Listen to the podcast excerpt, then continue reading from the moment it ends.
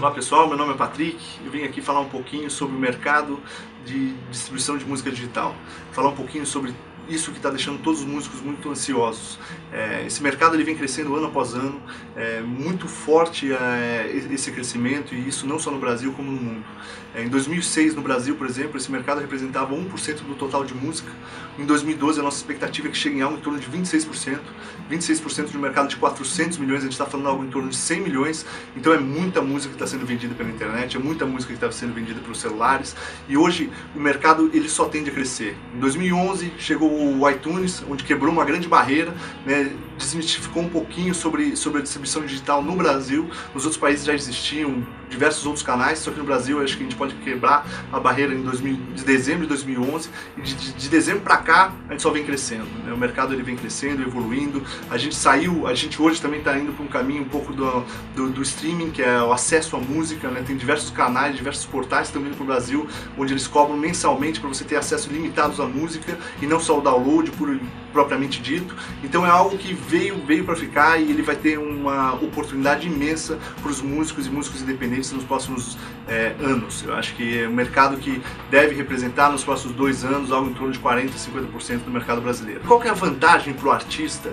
É, ter essa distribuição digital, né? O que, que, isso vai melhorar na vida deles? Há 30 anos atrás você precisava de uma gravadora para gravar, distribuir os seus, seus CDs, seus produtos e fazer o marketing. Hoje você tem acesso a isso através dos canais digitais. Você consegue gravar o seu próprio CD, você consegue fazer seu marketing digital e você consegue fazer sua distribuição para inúmeros países pra, em questão de, de, dias. Então, quando a gente olha o, o, o, segmento digital, ele vem trazendo, ele vem abrindo um pouco mais as portas para os músicos independentes. Milhares de pessoas tão, são reconhecidas e descobertas diariamente através do que? Do YouTube, que o YouTube hoje é o principal canal onde as pessoas vão buscar novas músicas. Dificilmente você fica escutando um rádio para ver o que acontece de novo. É mais fácil você entrar no YouTube e verificar o que, que dentro do YouTube estão sendo classificado, quais são os vídeos que têm mais views, e aí sim você começa a conhecer um pouquinho mais das músicas e do que está vindo por aí. E isso cria tendências, né? Criam-se muitas tendências, o YouTube está direcionando muitas músicas e isso para o artista independente é muito bom. E o que, que a The Music hoje ela proporciona ao artista? A The Music ela é a primeira agência especializada em artistas.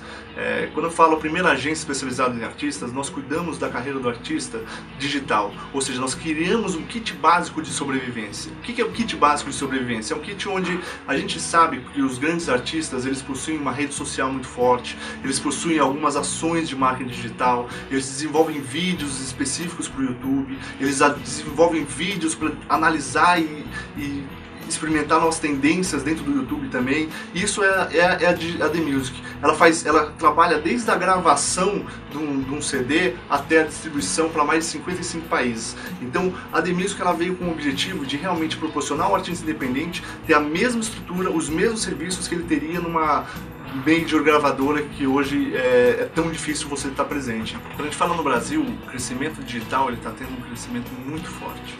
Quando a gente fala de distribuição, se a gente olhar para o mercado físico, nos últimos sete anos ele caiu 33%, enquanto no digital cresceu 1.133%. É um crescimento exponencial muito forte. Em 2000 de 2011 para 2012, a gente imagina que deve crescer algo em torno de 62%, 63%. O mercado digital em 2011 era 16%, esse ano a gente imagina que seja algo em torno de 26%. Isso, quando a gente olha os países desenvolvidos, já está muito nítido que o digital veio para ficar. Enquanto países como Estados Unidos, é, Noruega e muitos outros já superam 50% da distribuição sendo a distribuição digital. É, no Brasil, ainda não. E os países desenvolvidos estão crescendo. Você pega a América Latina inteira, a média vem nesse crescimento, está em torno de 20% até 30% do, do, do mercado. Tem um país muito interessante, você olhar a Índia, 55% da distribuição digital, é, da distribuição é, na Índia é digital.